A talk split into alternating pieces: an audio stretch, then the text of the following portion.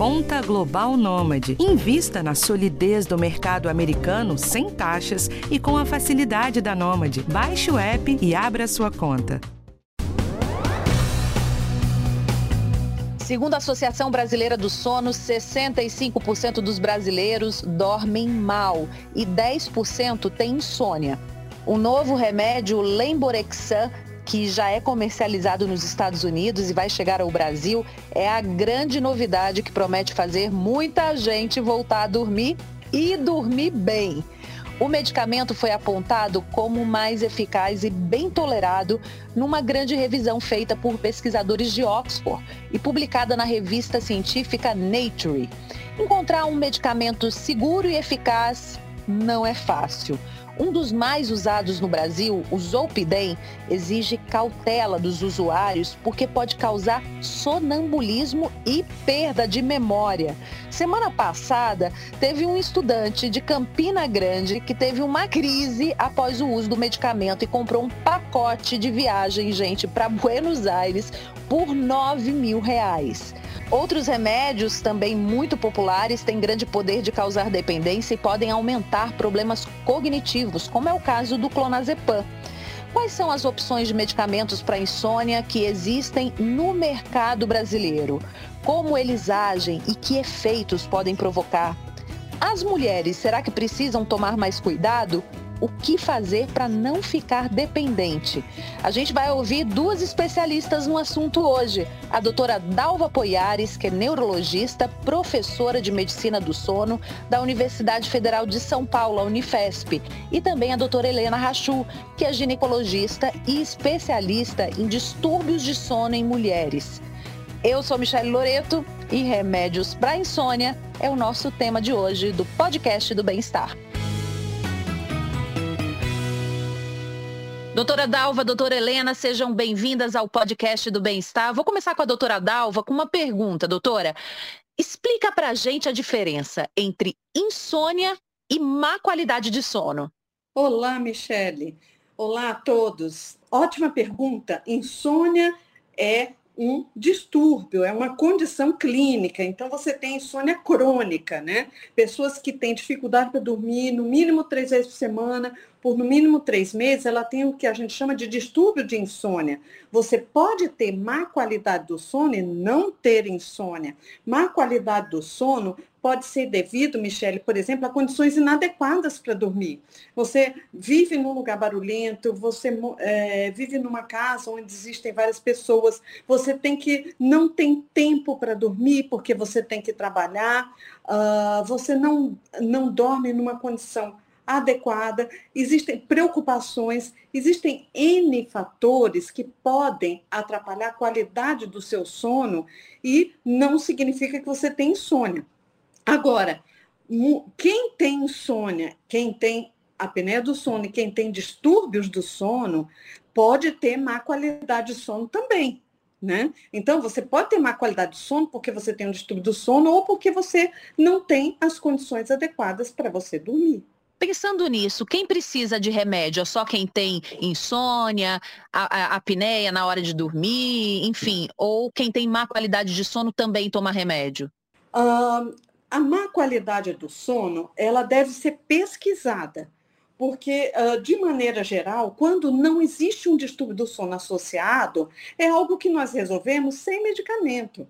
Agora, se o indivíduo ele tem insônia, ele pode é, usufruir, ele pode é, melhorar com alguns medicamentos, sim, mas também com a, com a famosa terapia cognitivo comportamental. Então, existem coisas que você pode fazer também sem ser medicamentos que podem melhorar. Né? Existem várias instruções, vários tratamentos que não dependem de medicamento.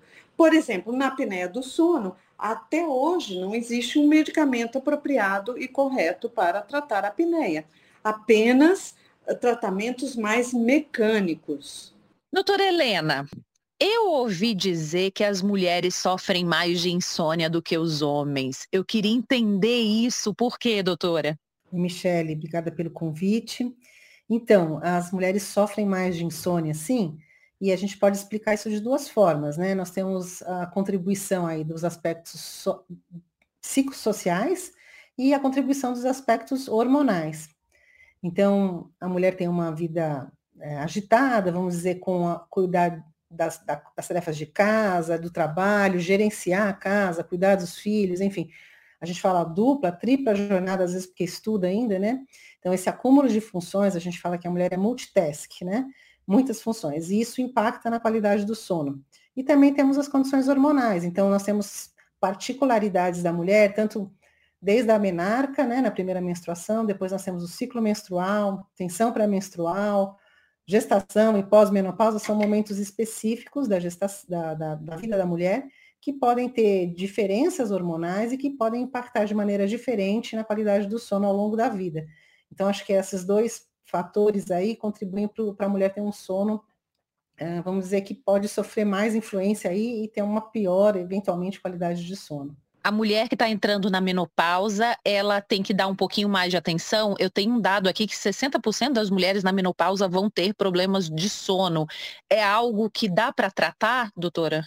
É, a gente fala que a menopausa é um, um marco, né? É uma transição aí do período reprodutivo para o não reprodutivo. Então a gente conta de novo com os aspectos hormonais e com os aspectos psicossociais. Então, ao mesmo tempo que você perde o hormônio, várias coisas na sua vida mudam. Então, os filhos estão saindo para estudar, casar, enfim, fazer, seguir a vida.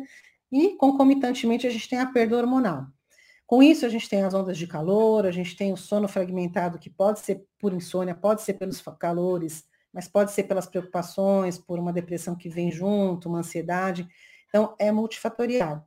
Então, respondendo a tua pergunta, uh, tem maneira de tratar sim, a gente só precisa identificar bem o que, que é o, desencadeante aí desse momento de insônia, que a gente sabe que é bem frequente aí na pós-menopausa, e a gente tem que identificar bem o que, que é, se é uma contribuição maior da questão hormonal, então a gente pode tratar com terapia hormonal, se a mulher puder, né, porque nem todo mundo pode usar hormônio, também nós temos outros tratamentos fitoterápicos, enfim, outras maneiras, inclusive com mudança de estilo de vida, que a gente sempre comenta, que podem ajudar a tratar a insônia e os sintomas da menopausa nessa mulher nesse período da vida. Sabe uma, um, um, fato interessante sobre isso, Michelle e Helena, que a mulher, o cérebro da mulher é diferente do cérebro do homem. Então, nós mulheres, nós reagimos ao estresse de maneira de, distinta comparado aos homens. Portanto, quando exposto, o estresse nós sabemos que é um desencadeante para o hiperalerta, que pode contribuir para a insônia, né? Então a pessoa fica muito alerta em excesso. E a mulher tem maior a probabilidade para desenvolver o hiperalerta comparado com o homem. Ou seja, nós respondemos de maneira diferente ao estresse comparado com os homens. Interessante isso. Agora, doutora, é, doutora Dalvi, doutora Helena, eu queria falar agora de medicamentos, porque existem várias classes né, de medicamentos que as pessoas usam para combater a insônia, falando de insônia especificamente. Tem os ansiolíticos, benzodiazepínicos, e no caso dos benzodiazepínicos, o mais popular é o clonazepam, que está disponível no SUS. Eu queria saber da doutora Dalva se é adequado para tratar a insônia e que efeitos ele pode causar, doutora. Para ser mais abrangente, existem algumas classes de medicamento que elas podem é, dar sono, elas podem ter o efeito sedativo e promover o sono, melhor dizendo. Tá? Então, existem alguns antidepressivos que, em doses muito menores do que aquelas que são antidepressivas, eles podem é, contribuir, podem promover o sono. Existem ah, ah, os famosos benzodiazepínicos que não são mais indicados para insônia, com exceção de um que nós não temos aqui no Brasil, que é o temazepam, eles não têm indicação primária para insônia. Apesar de nós termos aqui no Brasil uma indicação muito, um uso, um consumo muito grande de clonazepam para tratamento da insônia, isso não é uma indicação do clonazepam. Até porque ele tem uma meia-vida muito grande e ele continua, ele permanece no organismo mesmo durante o dia. Isso não faz sentido para quem quer tratar insônia. Uh, outras classes são as famosas drogas Z. Né? As drogas Z, é, é, elas também têm as suas contraindicações, né? especialmente uma delas que ela é bastante potente e pode estar associada a alguns efeitos colaterais, como sonambulismo, perda de memória, né? mas elas, se forem usadas, têm que ser usadas com cuidado em dose baixa.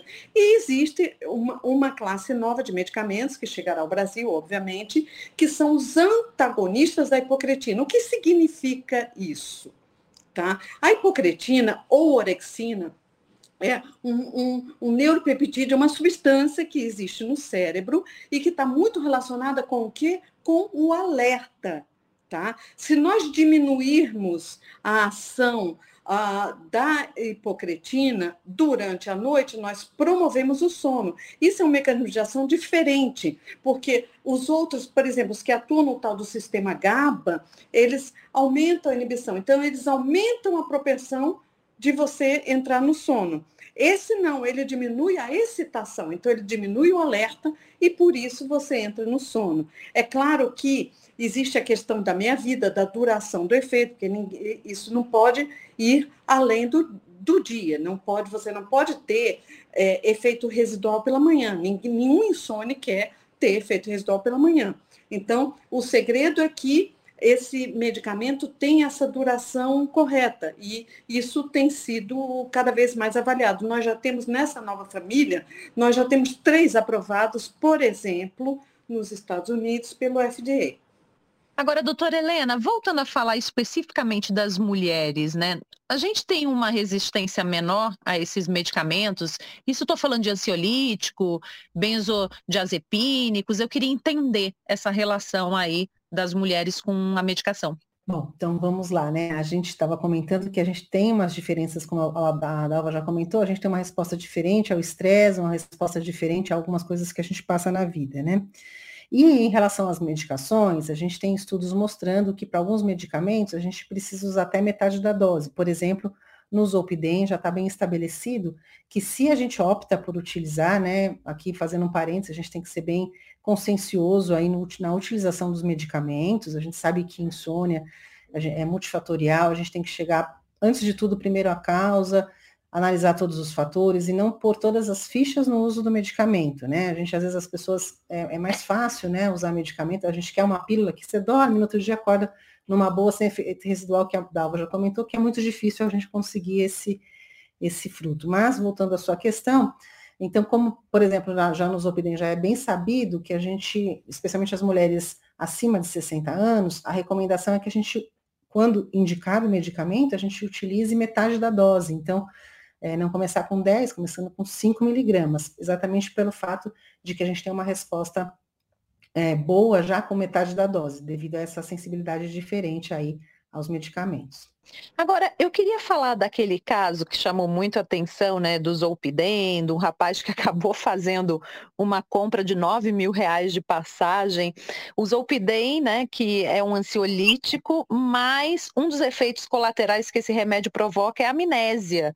Doutora Dalva, eu queria entender por que, que isso acontece, porque a gente sempre conhece alguém que já tomou Zolpidem e não lembra de nada da noite anterior, né? Sim, esse caso foi emblemático, mas tem N outros, inclusive casos em que houve alguma espécie de lesão. Tá? O Zolpidem ele é um hipnótico primariamente. Tá? O principal efeito dele é hipnótico. O efeito ansiolítico dele é bem reduzido em relação aos outros, ou seja, ele vai direto ao assunto, ele promove o sono. A questão é que vamos imaginar o seguinte, tá? Eu estou com um, uh, bastante acordada, né? O meu drive de, de vigília, de ficar acordado, está lá em cima, e eu tomo um hipnótico potente.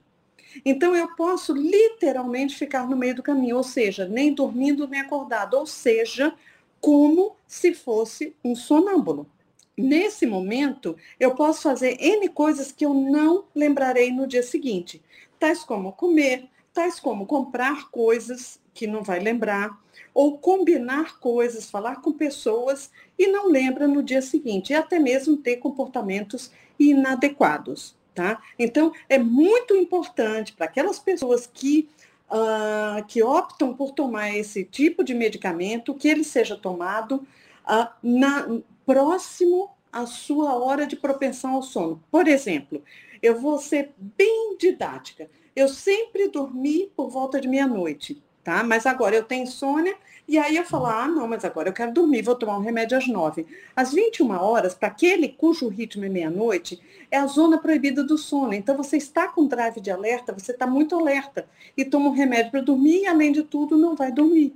Está com o celular na mão ou qualquer coisa. Então você está sujeito a se submeter a esse tipo de coisa. Então, é bom tomar próximo da sua hora biológica de dormir, da hora que seu organismo entende que você vai dormir e uh, deitar, uh, estar já num ambiente propício para dormir é uma maneira de evitar. Ou trocar, obviamente, existem outros medicamentos neste caso. O Zolpidem, ele é usado para tratar insônia, doutora?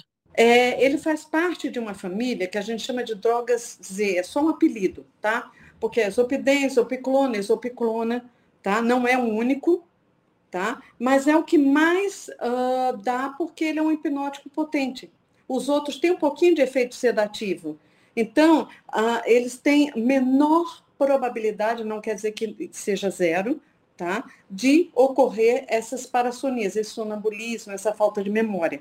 Tá? Porque ele, ele atua, o Zolpidem atua de maneira muito forte, ele se liga de maneira muito forte num subtipo de receptor lá dentro do cérebro que tem muita relação com a memória. Agora, doutora Dalva, tem uma grande promessa aí de um remédio novo chegando aqui no Brasil, né? Quando é que a gente deve ter esse remédio? Fala dele pra gente, por favor. É a nova família, tá? Então, existe todo um histórico dessa nova família. Começou com o Suvorexan, na sequência veio o Lemborexan e agora, mais recentemente, o Daridoxan. Tá? Ah, o, o, primeiro deles, que foi o Suvorexan, ele, ele encontrou-se que ele daria um pouquinho de efeito residual pela manhã. Então, na sequência, veio o Lemborexan, que é esse que está se falando muito. A vantagem do Suvorexan, por exemplo, é que existem ah, estudos mostrando que ele ajuda o sono e o distúrbio de comportamento em pessoas com Alzheimer. Então, foi o primeiro grande estudo em, em pessoas com Alzheimer. Já o Lemborexan, que é esse que é tão falado, ele dá menos efeito residual pela manhã, ele tem uma duração de efeito mais amigável e ele é o único também que tem dessa família um grande estudo em idosos, tá? Uh, e ele foi seguro e eficaz mesmo para insônia em idosos. Então, dessa maneira, com poucos eventos adversos, efeitos colaterais, ele foi considerado seguro. Então, por isso se fala tanto no Lemborexan. Agora, temos que esperar um pouquinho mais, porque o Darodoxan é o mais novinho da família, chegou agora. Tá? Então, fala-se muito do Lemborexan, mas nós vamos ver que talvez o Daridoxan também seja, uh, tenha um, um, perfil favorável. Mas a, o grande apelo do Lemborexan é esse grande estudo em idosos mostrando que ele pode ser usado como a Helena falou, lembre-se, sempre começar com a menor dose. Então, nós dizemos que em medicina do sono, menos é mais, tá? Sempre começamos com uma dose menor e vamos titulando. Agora, esses remédios a gente ainda não tem aqui no Brasil, né, doutora Dalva? Ainda não. Quando devemos ter esses remédios por aqui? Olha, nós acreditamos que uh, uh, já existem, uh, os, os, processos já estão em, em andamento, então não dá para dizer exatamente assim um prazo, mas não deve demorar muito, não.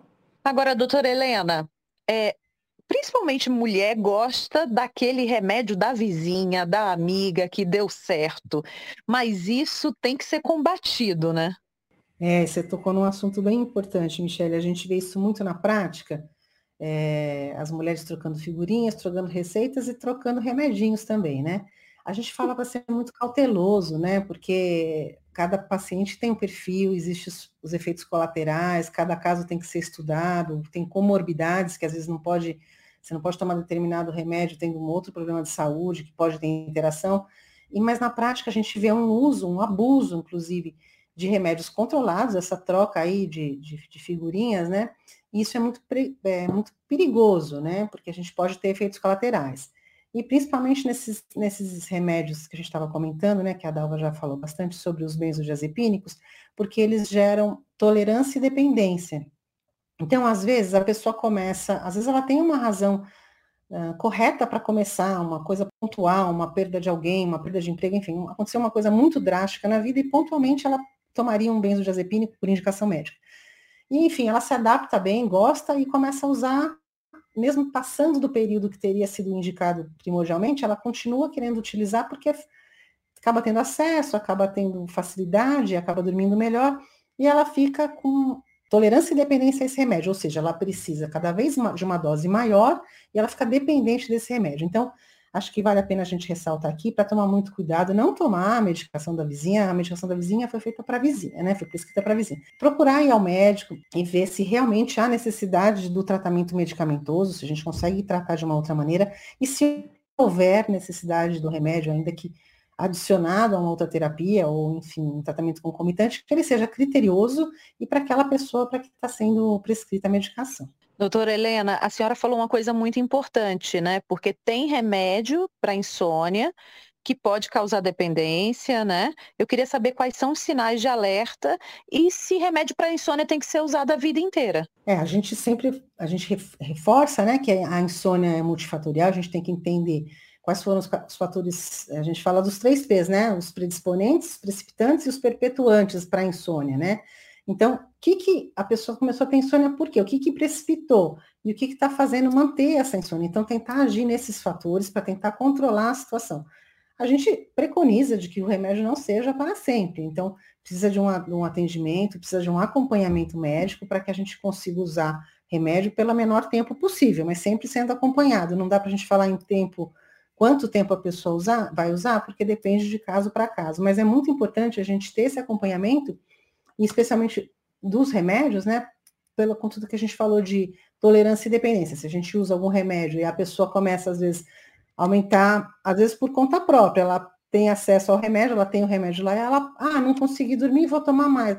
E isso é muito perigoso. Então, é perigoso ter essa tolerância, ter essa dependência, especialmente não estar acompanhando com o médico para poder ajudar nesse processo. Doutora Dalva, eu queria saber então quais são os cuidados fundamentais para quem usa remédio para dormir, né? Quando a gente fala de dose, por exemplo, de bebida alcoólica, o que, que a pessoa tem que prestar atenção para o remédio não acabar sendo uma bomba para ela, né? E sim vir a ajudar, né? É, eu, é, existe uma questão que são, uh, nós falamos que são comportamentos inadequados em relação à população. Vem bem ao encontro dessa pergunta da vizinha, do remédio da vizinha que, que vocês levantaram. Você, Helena, veja, tem um estudo na população geral do Canadá, que é um estudo muito uh, é, vida real né? A vida como ela é. Então, o que as pessoas fazem, Michele? Elas vão consumindo entre antihistâmicos, todos esses remédios que têm o apelo de dormir e que, e que vende sem receita na farmácia. Então, elas alternam entre antialérgico, o antiemético, tem um que é para vômito e tontura, que dá sono, tem o antialérgico, tem a melatonina, tem os fitoterápicos. Eles vão alternando entre eles e, uh, e acaba não sendo um tratamento eficaz. Ou seja, apenas retarda o acesso desse, desse indivíduo a um tratamento adequado, que não necessariamente pode ser o medicamento. Pode ser, por exemplo, uma terapia cognitivo-comportamental, né? É como a Helena falou, a insônia multifatorial. Então, esse negócio da automedicação é muito complexo. Qual é a bandeira vermelha? Se você seu médico te prescreveu uma dose X do medicamento para dormir. E ah, ele funcionava, estava funcionando muito bem, mas agora, doutor, eu começo a acordar no meio da noite. Outro dia eu tive que tomar um e meio, dois, agora eu estou tendo que tomar um no meio. Isso é uma bandeira vermelha, é um sinal vermelho que você está tendo tolerância desse remédio, tem que ser trocado, tá? Então, uh, aquele, o medicamento que você toma, você se sente bem, ele ajuda a iniciar a manter o sono, uh, e você acorda bem pela manhã, então ele está funcionando bem. Agora, isso você tem que discutir com o seu médico. E outra coisa, Michele, muito importante, as pessoas que têm insônia, elas, elas dizem, ah, não, mas eu quero, eu, eu quero dormir que nem uma pedra, eu quero desmaiar. Dormir não é nem desmaiar, nem, nem dormir como pedra. Entendeu? É normal a gente acordar um pouquinho à noite, se virar, se ajeitar, né? Então as pessoas querem, buscam uma sedação que é muito exagerada. Então, muitas vezes, elas estariam bem com uma dose é, menor e elas aumentam a dose justamente para ficarem quase que dopadas. Né? Então, a gente tem que prestar atenção a isso. Isso, a terapia cognitivo-comportamental te, te, ajuda a perceber melhor o seu sono e a, a, lidar com essas expectativas que são inadequadas. Né? Então, meu marido dorme, ele desmaia. Não, ele não desmaia, ele dorme rápido, isso acontece, entendeu? Demorar até meia hora para dormir é normal. Né? E as pessoas não querem esperar meia hora, elas querem deitar e simplesmente apagar. Então, aí vira o problema dos remédios de ação rápida, entendeu? Então, é o mesmo problema dos analgésicos de ação rápida, então eles vão ter esse efeito reforçador e a pessoa vai acabar tendo um potencial de abusar do remédio.